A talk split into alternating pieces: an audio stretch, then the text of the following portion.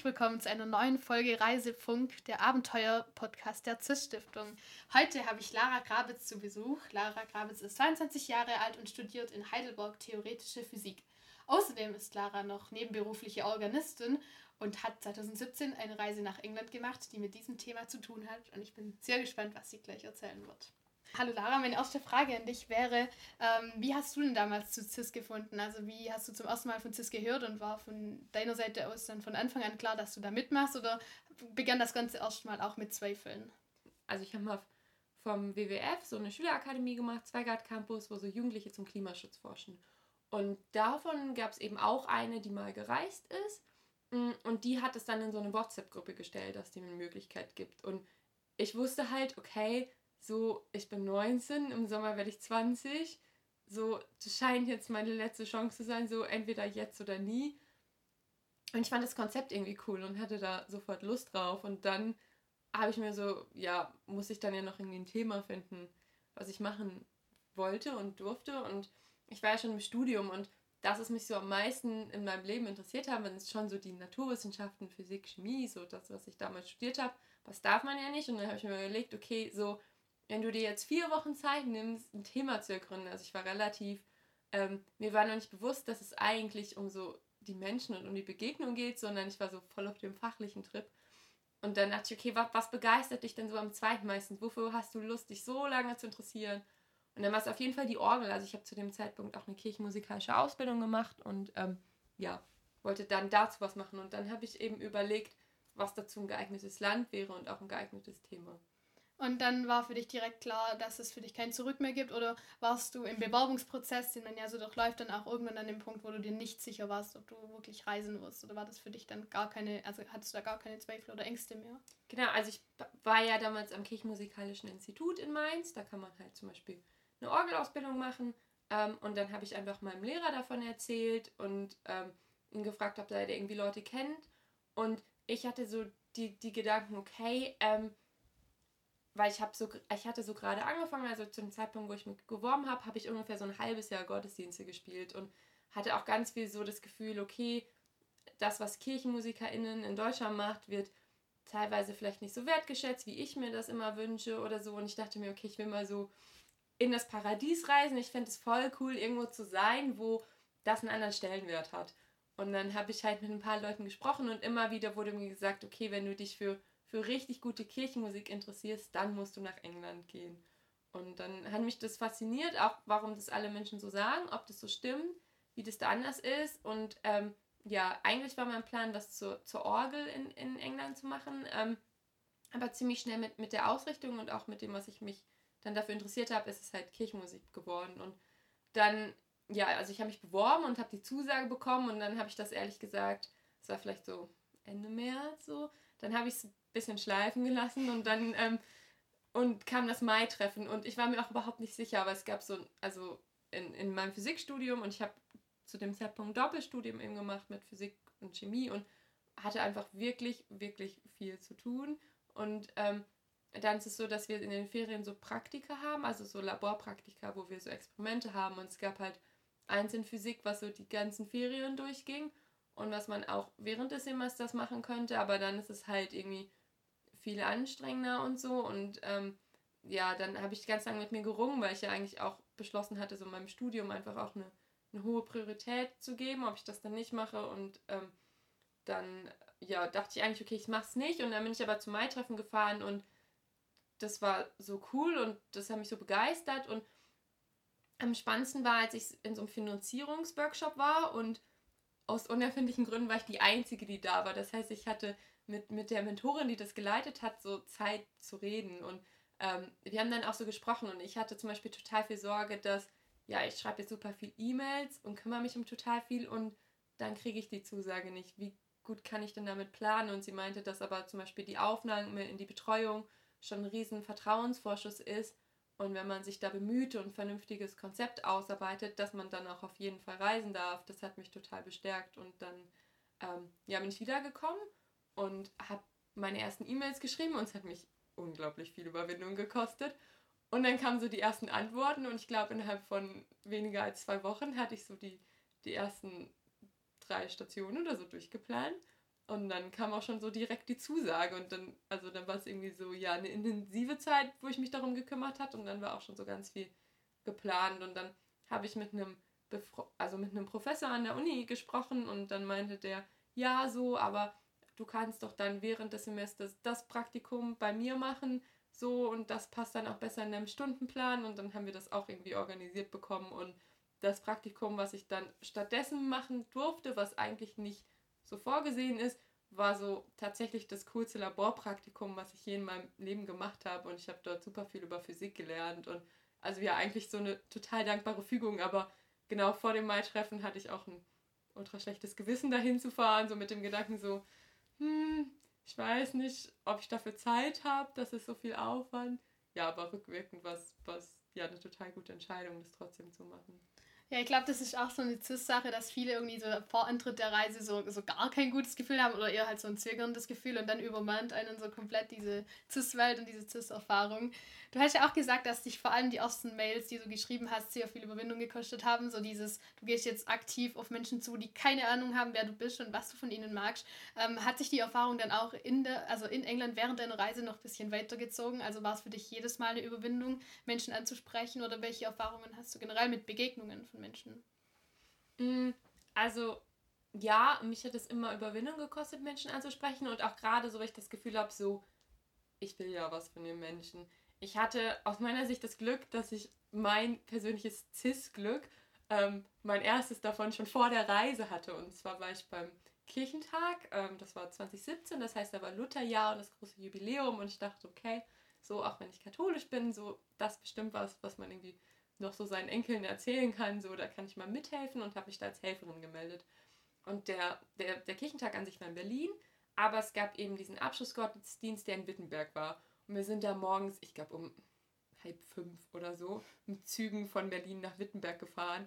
Und dann sind wir da zu dieser Festwiese gelaufen und zwar im Mai und zwar ultra heiß, also keine Ahnung, vielleicht 35 Grad oder so. Also und das war halt so eine Wiese neben der Elbe, wo die halt natürlich Dinge aufgebaut haben, aber es gab kaum Schattenmöglichkeiten. Und ich glaube, wir waren um fünf oder halb sechs auf dieser Wiese und ich hatte den Job im Wasserausgabezelt. Die Wasserausgabe war kostenlos, da waren sehr, sehr viele tausende Menschen ähm, ich hatte viel zu tun. So, und da waren natürlich auch andere Menschen. Und mm, habe ich so um die Mittagszeit, vielleicht um 1, 2 Uhr, meine erste Pause gemacht. Also ich hatte wirklich, ich weiß nicht, acht Stunden durchgearbeitet, wenig geschlafen und war sehr, sehr fertig. Und dann saß ich also mit meinem Essen in dieser super Hitze und ähm, da, also es war wirklich so kurz nach dem Mai-Treffen, vielleicht so ein, zwei Wochen. Und ähm, ich dachte mir auch schon so auf dem Kirchentag vorher, okay, wenn du so kirchliche Leute aus England hier sind, so. Das ist ja deine Zielgruppe. Und dann hörte ich jemanden Englisch sprechen und ich guckte mich um und es war jemand in so einem Mönchgewand. Und ich dachte mir so, okay, Lara, vielleicht spricht er wirklich Englisch. So, kleine Chance, dass der Typ aus England kommt. Du sprichst ihn jetzt einfach an. Und dann habe ich den halt angesprochen. Und das war Bruder Michael. Und ähm, ja, der war total nett. Der kam selber aus Schweden, aber ähm, gehört zur, zur Kongregation der anglikanischen FranziskanerInnen und nannte mir direkt so ein, so Frauenorden von Anglikaner-Schwestern in London und gab mir so ein Prospekt mit und umkringelte so eine E-Mail-Adresse und meinte, schreib dahin, die nehmen dich ein paar Wochen auf. Und dann habe ich das noch direkt im Zug gemacht. Und ja, was soll ich sagen? Ich habe da zwei wunderbare Wochen verbracht und auch diesen Bruder Michael ähm, den ich da auf dieser Wiese getroffen habe, wieder getroffen. Und das ist für mich so unglaublich, dass, dass jemand so sofort gesagt hat, so, ja, coole Sache, komm einfach her, so.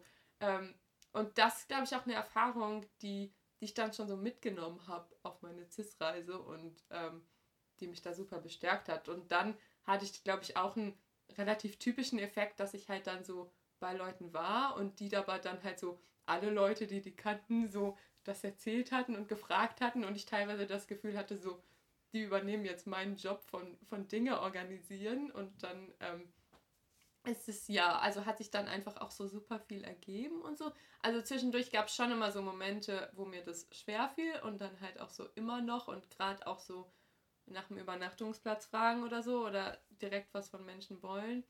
Ja, und dann war es total lustig, als ich wiedergekommen bin, weil ich dann, habe ich in der um, um Olympiadorf in München Orgel geübt, so, ähm, weil ich da Freunde besucht habe. Und dann hat mir der Organist dort das so aufgeschlossen, die Orgel gezeigt und in meinem Kopf poppen direkt so Fragen auf, die ich dem fragen kann zur Orgel. Und da dachte ich mir so, es war so ein Tag nach meiner Reise, ich mir so, halt, stopp, du bist nicht mehr auf deiner CIS-Reise, du musst nicht jeden Organisten, den du triffst, in, in deinen Fragenhagel schmeißen. Aber da hat die CIS-Reise einfach die Neugier in dir so geweckt, dass du halt viel aufmerksamer dann irgendwie durchs Leben gegangen bist, oder? Also dass du dann immer bereit warst, die wichtigen Fragen zu stellen. Ja, ich habe mich auf meiner CIS-Reise und ich glaube, wenn ich das nochmal machen würde, würde ich da auch entspannter dran gehen und sagen, okay, es geht ums Leben und um, um die Menschen, die du triffst. Ich habe mich so super meinem Thema verpflichtet gefühlt und ich war einen Tag, als ich in London war, in den Museen, ähm, weil ich ja auch sehr naturwissenschaftlich interessiert bin. Und dann war da so eine große Science Night und es war voll cool und ich habe mich total wohl gefühlt. Mhm. Aber ich habe mich total schlecht gefühlt, dass ich so einen Tag nichts mit Kirchenmusik mache, außer im Kloster zu wohnen und mit denen zu essen und natürlich auch zu reden und so. Ähm, ja, und ich glaube, heute wäre ich da entspannter und, und würde eben so mein Thema mehr so als, als Ausgangspunkt nehmen. Und ich glaube, ja, und ich würde auch kein schlechtes Gewissen haben, wenn ich meine Situation nicht optimal nutze oder so.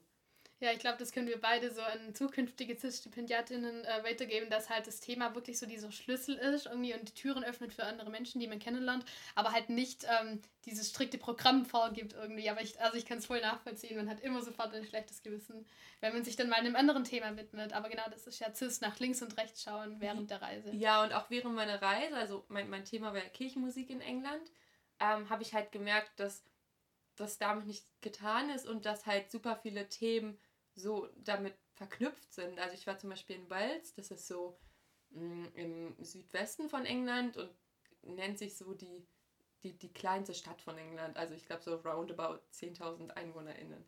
Und mh, mm, da war es so, dass ich dort mitgegangen bin mit so Jungs, die eben in so einem Knabenchor singen. Auch, also die singen dort ungefähr 20 Stunden die Woche. Also es ist ähm, extrem diszipliniert. Und ähm, in einem anderen Knabenchor, wo ich war, sagte der Leiter zu mir, ja, es ist so die, die einzige Chance, dass, also das einzige Umfeld für Kinder, wo sie wie Erwachsene behandelt werden. Und ähm, das stimmt auch, aber ich glaube, man, man muss es auch als Kind halt auch wirklich wollen.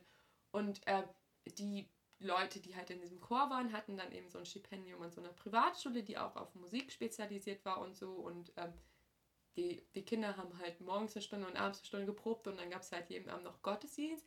Ähm, aber dazwischen hatten die halt Schule und da hatte auch ich dann immer so ein, so ein Tagesloch. Und dann meinten die so, ja, willst du nicht mit zur Schule gehen? Und ähm, dann war ich halt in der Schule und habe zum Beispiel mit den MusiklehrerInnen da, war ich beim Chor mit und habe mir den Musikunterricht mit angeguckt und dann durfte ich da auch mittags in der Mensa mitessen und so und ähm, also dass zum Beispiel wie, wie schulische Bildung und Musikbildung zusammenhängt oder ähm, ich bin einen Tag mit einem Organisten der St. Paul's Cathedral in London mitgegangen, mit dem Tom Daggett und der geht ganz viel an katholische Schulen im Umkreis und macht dann so mittags mit, mit allen SchülerInnen, also so 400 Leute in der Grundschule, die sitzen dann in der Turnhalle auf dem Boden und macht mit denen so elementaren Musikunterricht oder leitet da Chöre weil es eben in diesem Curriculum sonst keinen Musikunterricht gibt und das wird dann halt eben von KirchenmusikerInnen geleitet. Also äh, was zum Beispiel gerade an religiös geprägten Schulen, wie das da auch, auch zusammenhängt. Oder ich habe mich auch viel mit, mit Kirchenfinanzierung auseinandergesetzt, weil das halt ja auch eben Kirchenmusik direkt mit reinspielt. Also zum Beispiel gibt es in England viel weniger Pfeifenorgeln, mm, weil so eine elektronische Orgel schon günstiger ist und die haben halt nicht Geld, mal eben ein paar hunderttausend Euro in so eine, in so eine Orgel zu stecken. Also wir sind jetzt, ja hier in Freiburg, ich komme gerade von einem Treffen von einer OrganistInnen-Community und habe mir gestern das Freiburger Münster angeguckt und ähm, ja, jedem Orgelliebhaber sei das wärmstens empfohlen. Also dort, dort gibt es vier Orgeln aus verschiedenen Epochen oder man würde sagen Werke und man kann sie von einem Spieltisch ansteuern, indem man ja wie so ein BMW oder Porsche oder sonst wie äh, Auto, das kann man vor- und zurückfahren und höher und tiefer und dann per Touchscreen ansteuern. Also es ist halt Hightech pur und auch sicher sehr, sehr teuer. Und ähm, wenn eben, wenn man eine Kirchenfinanzierung hat, wo, wo vieles irgendwie spendenbasiert ist, sehr, sehr vieles und alles irgendwie extra eingeworben ist, dann stellt sich halt die Frage, okay, stellen wir davon Menschen ein, machen wir davon Jugendarbeit oder bauen wir davon Orgel und, und wie viel braucht es eigentlich da zum Beispiel? Also ja, da sind einfach sehr viele Fragen aufgetaucht oder zum Beispiel auch, auch vom, vom Glauben oder so, ähm, die ja vielleicht irgendwie was mit Kirchenmusik zu tun hatten, mir aber vorher gar nicht so bewusst waren. Ja, also es tun sich einfach so, während man in die neue Welt eintaucht, so viele weitere Welten auf, die man irgendwie alle gerne erforschen und zu jeder Welt gerne eine Reise machen würde. Und eine Welt, die sich dir ja da auch total neu aufgetan hat, war ja die anglikanische Kirche. Also du bist ja katholisch aufgewachsen, hast das alles sehr verinnerlicht schon. Aber wie war das dann, als du zum ersten Mal in dieser anglikanischen Kirche warst? Also war das haben für dich so eher die Gemeinsamkeiten des Glaubens überwogen und du hast dich direkt wohlgefühlt oder war es schon sehr anders? Ähm, also ich will noch mal viel früher anfangen. Ich war dann da in meiner ersten Woche bei, bei Francis, so im, im Norden von London, die da eben Kirchenmusikerin in der Gemeinde ist. Und dann bin ich halt mit ihr mit in diese katholischen Gottesdienste getan. Und als Organistin, ich habe zu dem Zeitpunkt, glaube ich, so knapp 20 Gottesdienste im Monat gespielt. Das sind ja fast jeden Tag. Einer ist es ganz schön viel und ich war auch, auch ganz lange Zeit Messdienerin. Also ähm, ja, ich würde sagen, so so katholische Kirche kenne ich. Und dann war ich aber auf einmal in einem katholischen Gottesdienst und vieles wurde irgendwie auch anders gemacht. Und ähm, ich konnte ja die Gebete nicht mitsprechen. Also ich konnte zu dem Zeitpunkt kein Vater unser auf Englisch auswendig. Ich konnte kein Glaubensbekenntnis auf Englisch auswendig. Und habe mich so ein bisschen so fremd im, im eigenen Land oder so gefühlt oder innerhalb der eigenen Community, weil irgendwie so alles anders war und ich so die Einzige war, die nicht mitsprechen konnte, obwohl das doch meine Kirche ist. Und äh, dann bin ich zum Beispiel zur Kommunion gegangen und ich habe es, glaube ich, jeden Sonntag war ich immer total verwirrt, was ich jetzt wie nehmen muss und wo wie reintun muss und wie ich mich verhalten muss. Und habe da irgendwie drei Wochen, also drei Sonntage hintereinander ähm, totale Probleme gehabt. Und in der anglikanischen Kirche ähm, war es dann nochmal so, dass ähm, mir lange Zeit überhaupt nicht klar war, ähm, wie die so aufgeteilt ist oder so, weil ich auch da das Gefühl habe, dass es gibt eben dieses High Church, also zum Beispiel so die Cathedrals, also zum Beispiel, wo ich eben in Wales in diesem, in diesem Knabenchor da unterwegs war. Und dann gibt es halt normale Gemeinden. So, ähm, und diese, diese High Churches sind schon, schon relativ nah an den KatholikInnen, während eher so normale Gemeinden, so in, weiß nicht, in einer dörflichen Struktur auf dem Land, ähm, häufig vielleicht auch hier an, an lutherische Gemeinden erinnern. Und dann ähm, war eben mein Wunsch in der letzten Woche, mir noch so eine Gemeinde anzugucken. Ähm, und also so theologisch habe ich vielleicht noch nicht so alles verstanden und mir sind auch, auch viele Unterschiede noch nicht so bewusst. Und ähm, aber es ist auch irgendwie vieles ähnlich. Und ich habe dann ja auch häufig, wenn ich irgendwo war, direkt im Chor mitgesungen oder so und dadurch mich dann auch immer recht schnell irgendwie zu Hause gefühlt. Und irgendwann konnte ich dann auch alle Gebete mitsprechen. Und ich war ja über vier Wochen lang irgendwie jeden Tag in der Kirche. Das muss man, und meistens so den ganzen Tag oder dann im Kloster oder in Gebeten, das muss man ja auch irgendwie erstmal schaffen.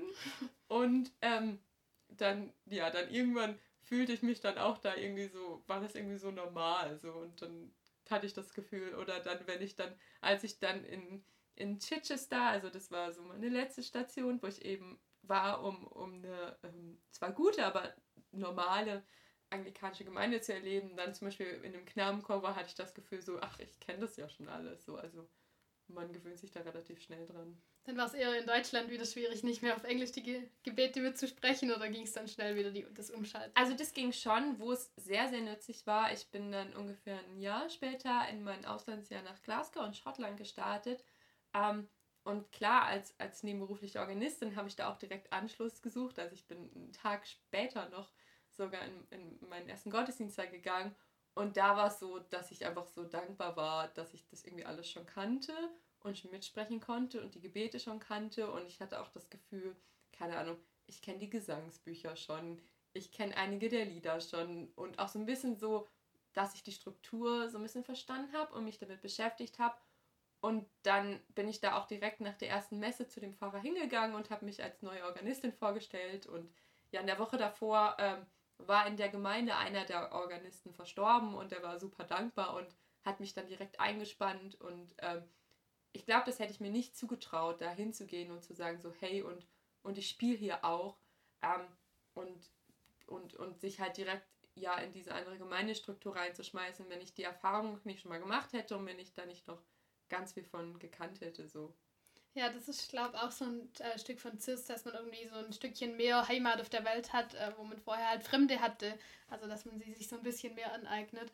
Und wie war das eigentlich mit dem Land, mit England? Also, war für dich irgendwie von Anfang an klar, dass England eine Faszination auf dich ausübt? Und wie hat sich so dein Verhältnis zu dem Land verändert? Also, hat es jetzt für dich eine besondere Bedeutung, dieses Land ganz generell? Mm, also, ich dachte mir so, okay, ich mache es mir schon einfach, weil Englisch irgendwie die einzige Fremdsprache ist, die ich irgendwie auf einem Grad beherrsche, wo ich mich irgendwie dann normal, ohne drüber nachzudenken, äh, unterhalten kann.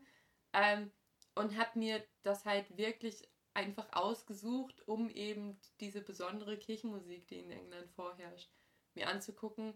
Mm, aber ähm, dann hat es mich schon auch viel begeistert oder ich habe viel davon verstanden und habe dann ja zumindest in Großbritannien auch eben noch mal ein Jahr gewohnt, kurz danach, ähm, da mein Auslandsjahr gemacht und zum Beispiel London ist auch eine Stadt, in der ich mich immer noch sehr wohl fühle. Also ich habe auf meiner CIS-Reise da irgendwie fast drei Wochen verbracht und war halt ja auch irgendwie täglich unterwegs und bin durch die komplette Stadt gelaufen und so. Ähm, ja, und da gibt es immer noch total viele Punkte, wo mein, mein Herz so hängt. Das ist total schön, also dass, dass man einfach so, so viele Erinnerungen für sich selber auch sammelt. Und gerade ähm, wenn es um die Kirchenmusik, also so deine Leidenschaft geht, ähm, hat sich das einfach intensiviert in der Zeit, weil, weil du dich einfach so jeden Tag 24 Stunden damit beschäftigt hast. Oder wie hat sich dein Bezug zur Kirchenmusik denn jetzt ähm, lang, langfristig auch geändert? Ich würde sagen, meine Perspektive hat sich total verändert. Also ähm, ich habe ja diese kirchenmusikalische Ausbildung gemacht und dort war für mich viel von so, von so einem Regelwerk. Also wir haben einfach sehr viel Handwerkszeug an die Hand bekommen und es hieß so, zum Beispiel, wenn man so ein Lied harmonisiert, dann macht keine Quintparallelen. Also das nennt man, wenn man einfach zwei Stimmen parallel fühlt und nach, nach einem Regelwerk, wie man sowas setzen soll, ist das verboten.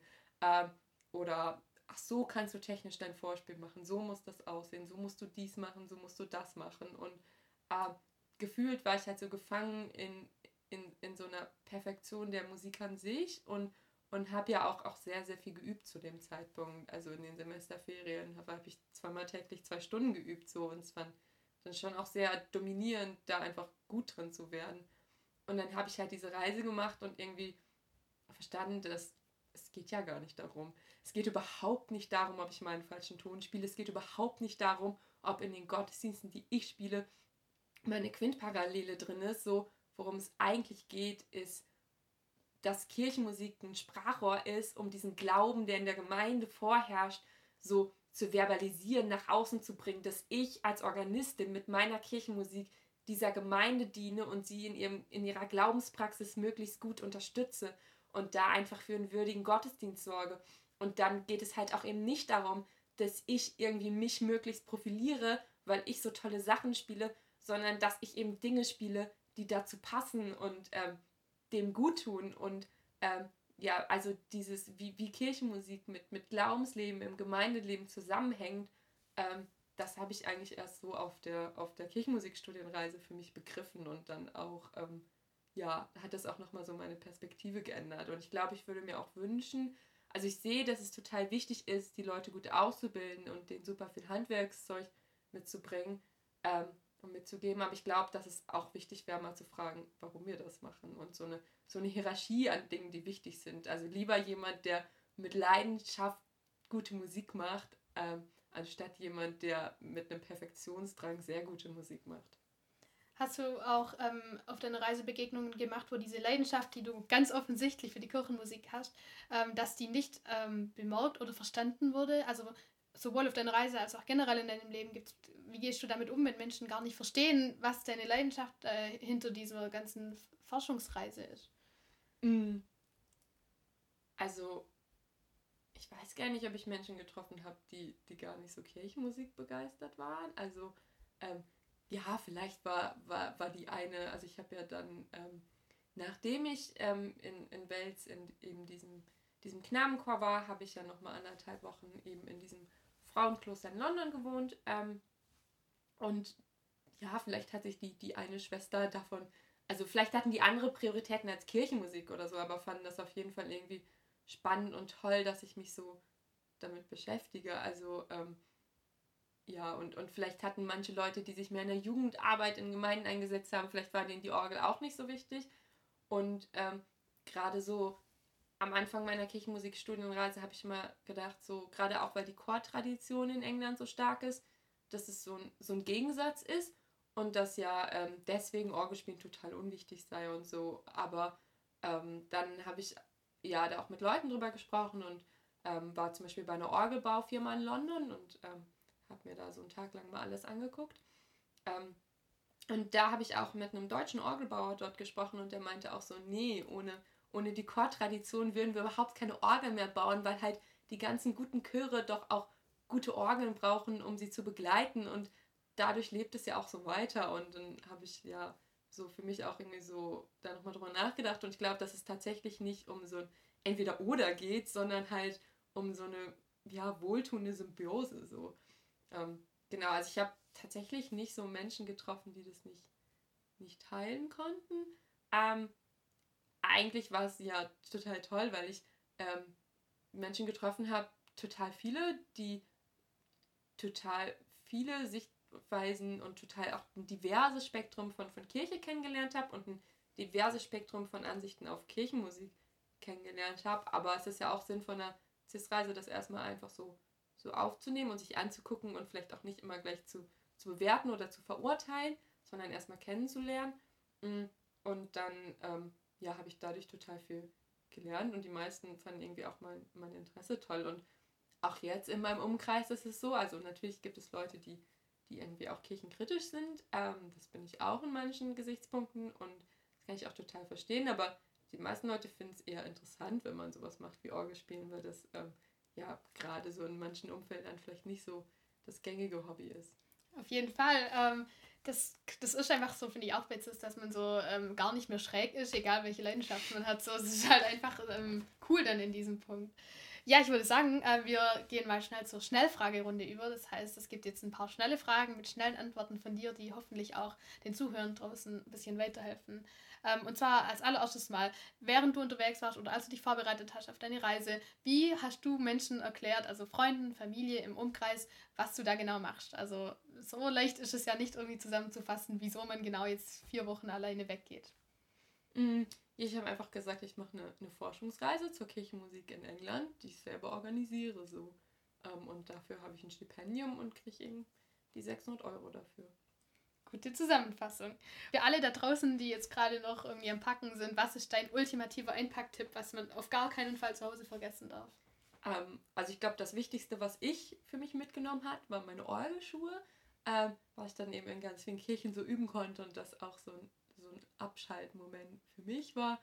Ähm, aber ich glaube, das ist dann auch für jeden was anderes so. Was sind denn Orgelschuhe genau? Also was machen die aus und wieso braucht man die zum Orgeln?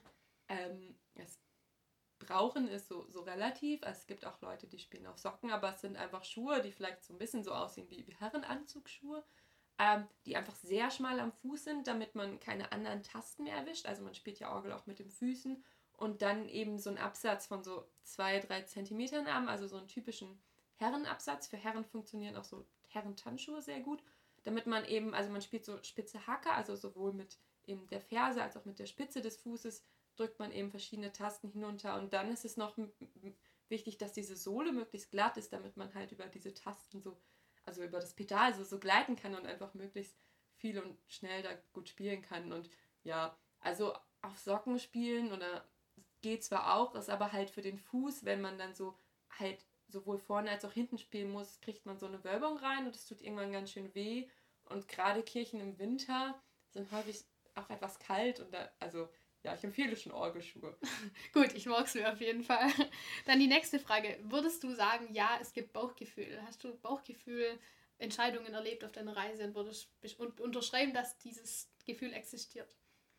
Also ich würde sagen, so natürlich gibt es Bauchgefühlentscheidungen und auch wenn wir Entscheidungen treffen, die vom Kopf her motiviert sind, dann ähm, ziehen wir da ja vielleicht auch immer unser Bauchgefühl mit rein. Also ähm, ja, ich habe ganz viele Entscheidungen getroffen, die Bauchgefühl motiviert waren. Ähm, und eine davon ist zum Beispiel, dass ich gesagt habe, okay, jetzt in meiner letzten Woche würde ich gerne noch eine Gemeinde, eine anglikanische Gemeinde kennenlernen und äh, ja, mich dann davon habe treiben lassen und das auch getan habe. Und nicht bereut wahrscheinlich. Nee, das war total super. Ähm, was ist denn so das Skurrilste, das hier in England passiert ist? Egal ob jetzt irgendwie eine Begegnung oder ein Essen oder was bleibt dir im Kopf als, oh Gott, was war das denn? Mm, ich bin ja mit dem Tom Daggett, dem Organisten von der St. Paul's Cathedral, den habe ich zweimal so einen Tag lang begleitet und er macht immer so total viel an so einem Tag. Ähm, und dann hatte der halt mittags so eine Verabredung zum Essen mm, in, mit halt zwei weiteren Personen und wir waren in so einem türkischen Restaurant. Und ähm, eigentlich esse ich kein Fleisch, auch schon, schon Jahre vor meiner CIS-Reise und auch jetzt immer noch nicht. Und mir war aber bewusst, okay, wenn ich halt häufiger bei und, und mit Menschen esse, dann kann ich nicht immer sagen, so, okay, ich esse das jetzt nicht und kocht bitte extra für mich. Und dachte dann, okay, halt, dann sage ich es nicht oder ich sage, dass ich vegetarisch essen bevorziehen würde, aber auch Fleisch essen würde. Ja, und dann gingen wir also in dieses türkische Restaurant rein und die bestellten so eine Fleischplatte. Und ich hatte wirklich seit, seit Jahren kein Fleisch mehr gegessen.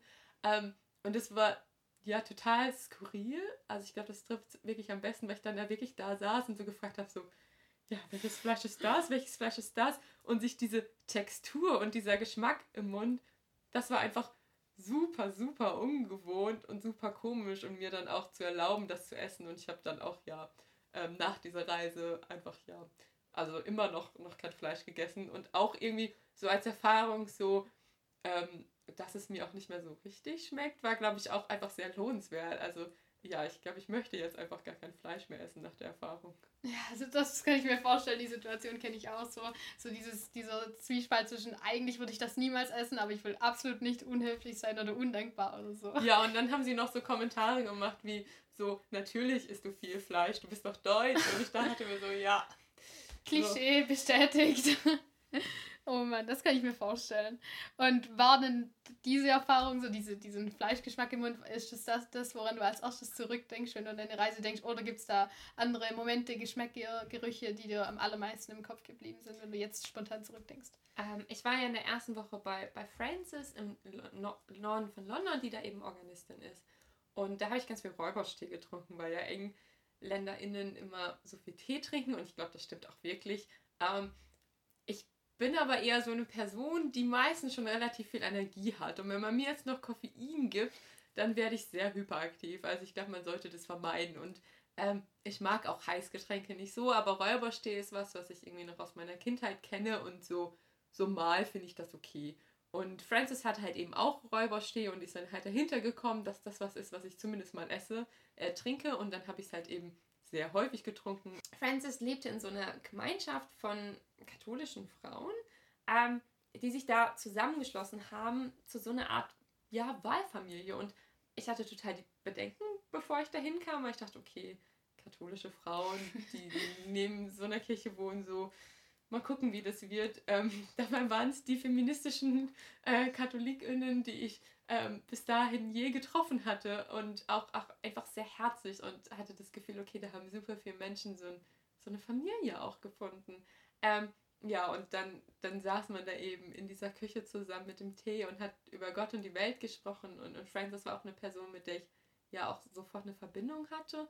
Ja, und ich habe mich da dann auch sehr zu Hause gefühlt. Und ähm, ja, es war auch so eine vorbildhafte Funktion, weil ähm, bei mir halt auch eben ein halbes Jahr vor meiner CIS-Reise ähm, so, ein, so, ein, so ein großer familiärer Streit und Bruch war und ich zu dem Zeitpunkt und auch schon in den Jahren davor immer so gedacht hat, so, hm, vielleicht solltest du keine Familie aufbauen, ähm, denn wenn man das nicht so in seiner eigenen Kindheit erlebt hat, so kann man das dann überhaupt können.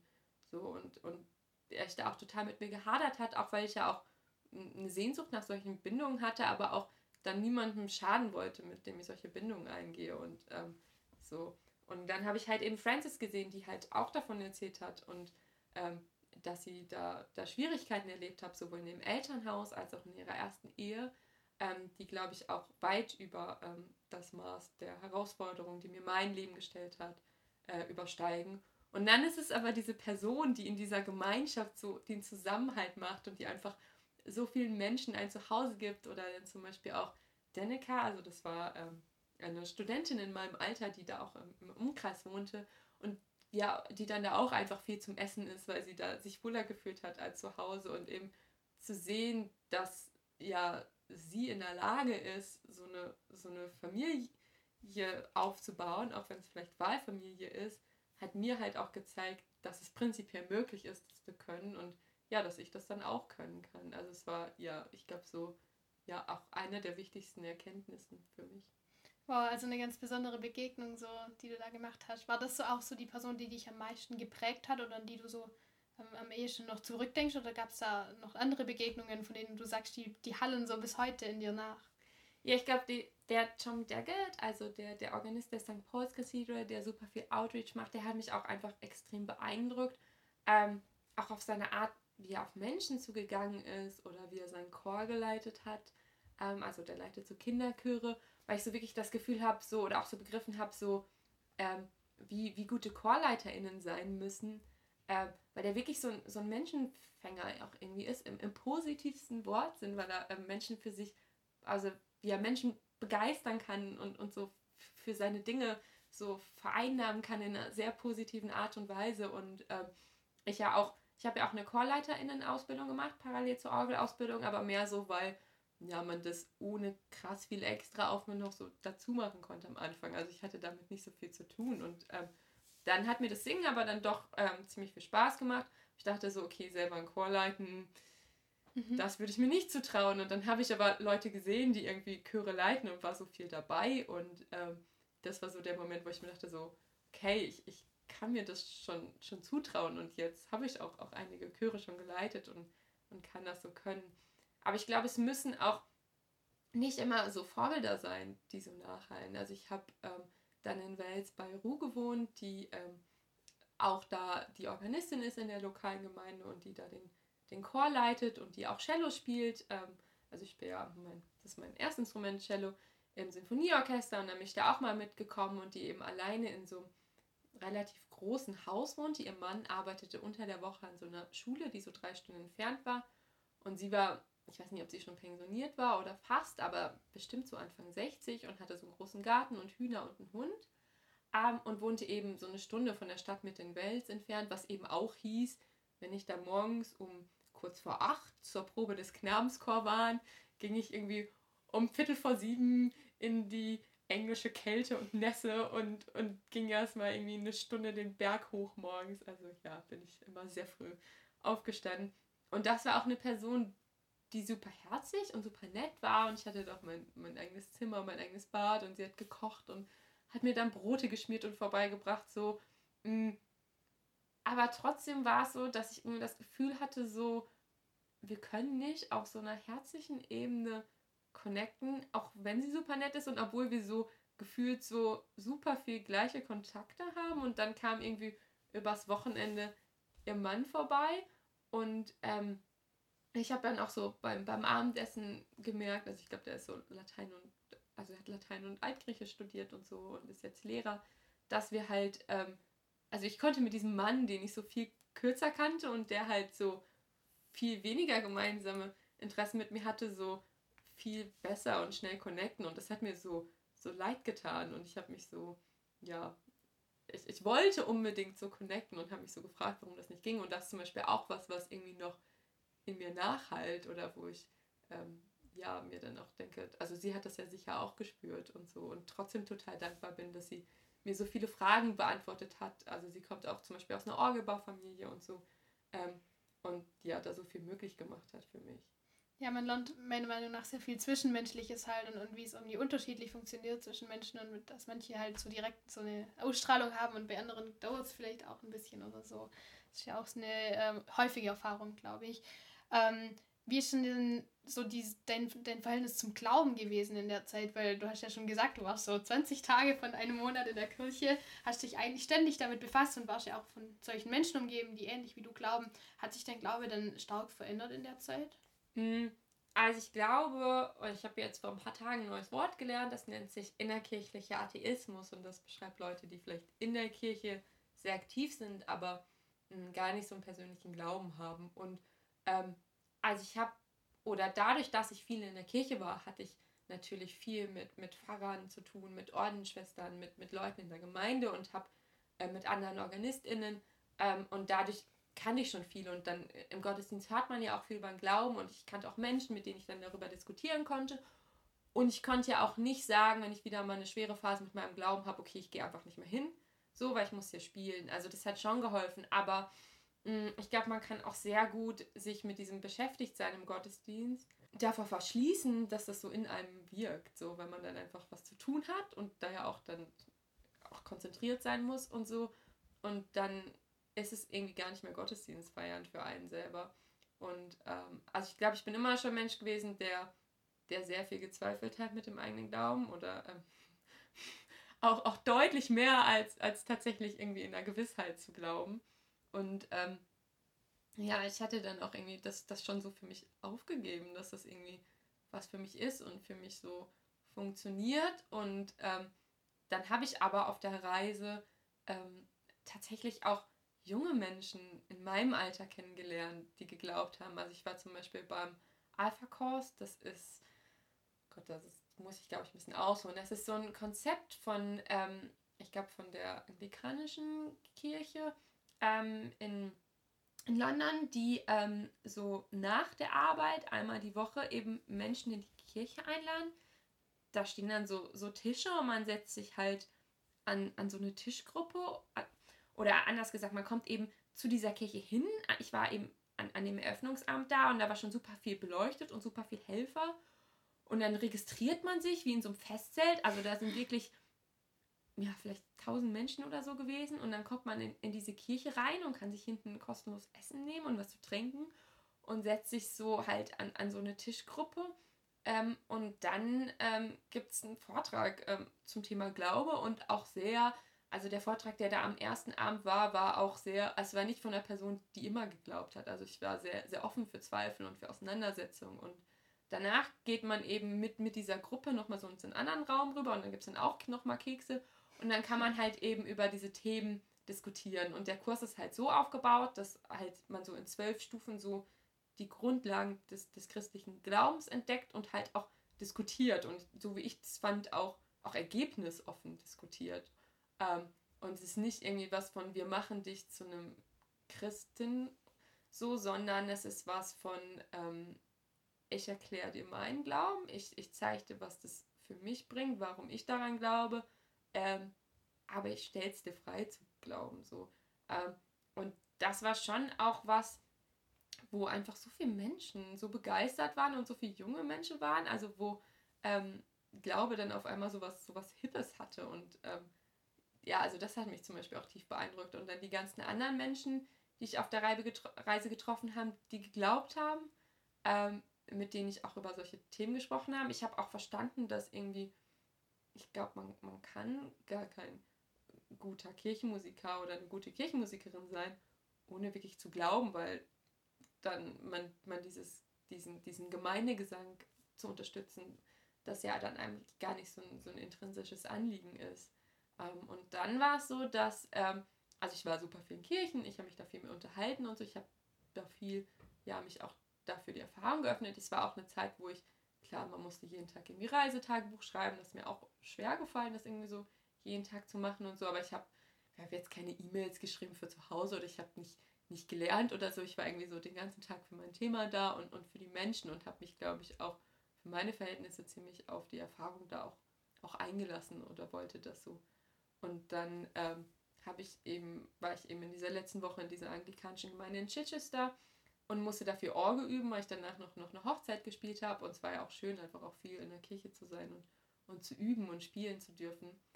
Und ich weiß, dass ich am letzten Tag dort liefen mir auf einmal die Freudentränen übers Gesicht vor, vor Dankbarkeit, was ich alles erleben durfte. Und wie krass dieses Event, also wie, wie krass diese Reise für mich war und all die Menschen, die ich getroffen habe. Und ich merkte so, dass ich dachte so, okay, krass, so, ich glaube und, und ich habe einen Glauben und da ist was da und ähm, das resonanziert mit mir. Also wenn, wenn, wenn ich ähm, Gott Raum schaffe, in meinem Leben zu wirken, dann, dann macht das was mit mir, dann berührt mich das, dann spüre ich da was. Und ja, das war so ein, so, so, ein ganz krasser Moment und dann hatte ich auch irgendwie so das, das Verlangen da, das irgendwie so so einzufangen oder ich will jetzt dieses Gefühl behalten und diese Gewissheit behalten und ich will mir möglichst viel davon mit rübertragen und ähm, Spoiler Alert, ähm, das klappt natürlich nicht und ich glaube, man muss sich das auch immer wieder im Leben irgendwie bewusst sein und dafür öffnen, aber ähm, dieses Gefühl zu haben, so auch ich kann glauben und, und dass mich das dann so unerwartet getroffen hat, war schon ja irgendwie so ein Befreiungsschlag nach so einer ganz langen Suche. Wie schön, also ich glaube, es ähm, war ein wunderschönes, so zusammenfassendes Wort irgendwie über deine Reise. Ich glaube auch dieses, dieses Bedürfnis, alles ähm, von der CIS-Reise mit in den Alltag zu nehmen, das kennen alle CIS-Reisende. Ähm, es ist dann halt einfach jeden Tag die Herausforderung, sich so ein Stück von CIS irgendwie oder von der Erfahrung beizubehalten. Aber wenn du jetzt dich nochmal ins CIS-Abenteuer stürzen könntest und das Ganze nochmal so richtig intensiv erleben könntest, zu welchem Thema und in welches Land wäre das denn heute? Ähm, ich glaube, ich würde wahrscheinlich bei kirchlichen Themen bleiben, einfach weil es mich auch beschäftigt. Ähm, und ich habe letzten Sommer tatsächlich überlegt, weil ich ein bisschen Zeit hatte und letztendlich habe ich in Südfrankreich dann geforscht, ähm, ob ich mir selber sozusagen noch meine CIS-Reise spendiere und das nochmal unter den Bedingungen mache.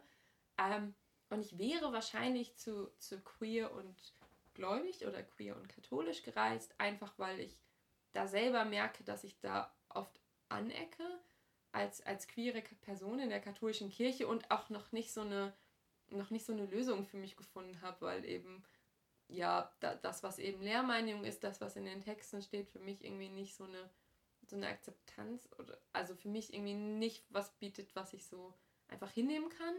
Ähm, und da einfach sehr, sehr viel Reibung da ist, auch gerade in meinem Auslandsaufenthalt in Schottland, wo die katholische Kirche ja noch sehr konservativ ist, auch gerade weil sie da mehr in der Minderheit ist. Und dann habe ich so ja, wo ich mich mehr damit beschäftigt hatte und gedacht habe, so, okay, aber es muss doch, es muss doch Gruppen geben, es muss doch queere katholische Gruppen geben von Leuten, die sich da zusammengeschlossen haben. Es gibt auch so viele queere Menschen so ähm, und die einfach so sich gemeinsam da unterstützen, die vielleicht einen Erfahrungsaustausch hat, wo man lernen kann, wie man eben ja da auch umgehen kann mit allem, was herausfordernd ist. Und ähm, dann habe ich halt geguckt und, und es gab nichts. Also ähm, ja, es gab, gibt, gibt vielleicht mal eine Webpage von Leuten, die mal irgendwo gesprochen haben und dann unter Anonym.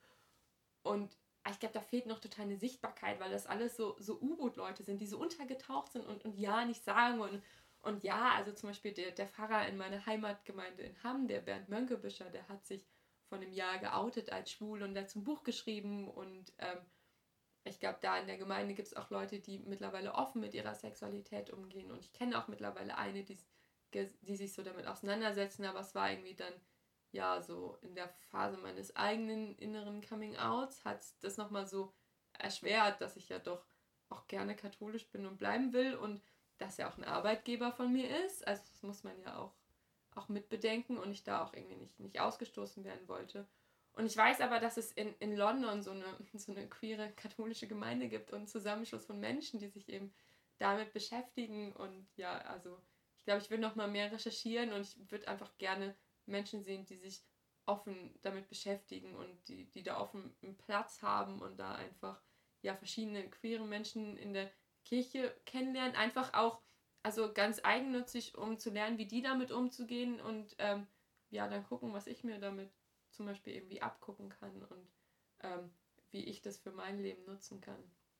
Es hört sich auf jeden Fall so an, als wäre es genug Stoff für eine ganze lange Reise und wir sind gespannt, ob die dann auch kommt und äh, wann du uns dann davon berichten kannst. Vielen, vielen Dank für deinen ausführlichen Bericht. Es war unglaublich spannend und ich wünsche dir für jede weitere Reise, die du so im Leben antrittst, dass es genauso bereichernd wird wie diese. Vielen Dank. Dankeschön. Das war die heutige Folge Reisefunk, der Abenteuer-Podcast der CIS-Stiftung. Wenn ihr selbst schon gereist seid und eure Geschichte erzählen wollt, dann schreibt uns doch unter reisefunk.cis-reisen.de. Und für alle Neuen nicht vergessen, jedes Jahr Ende Februar endet die Bewerbungsfrist für eine CIS-Reise. Wir freuen uns auf euch. Bis bald.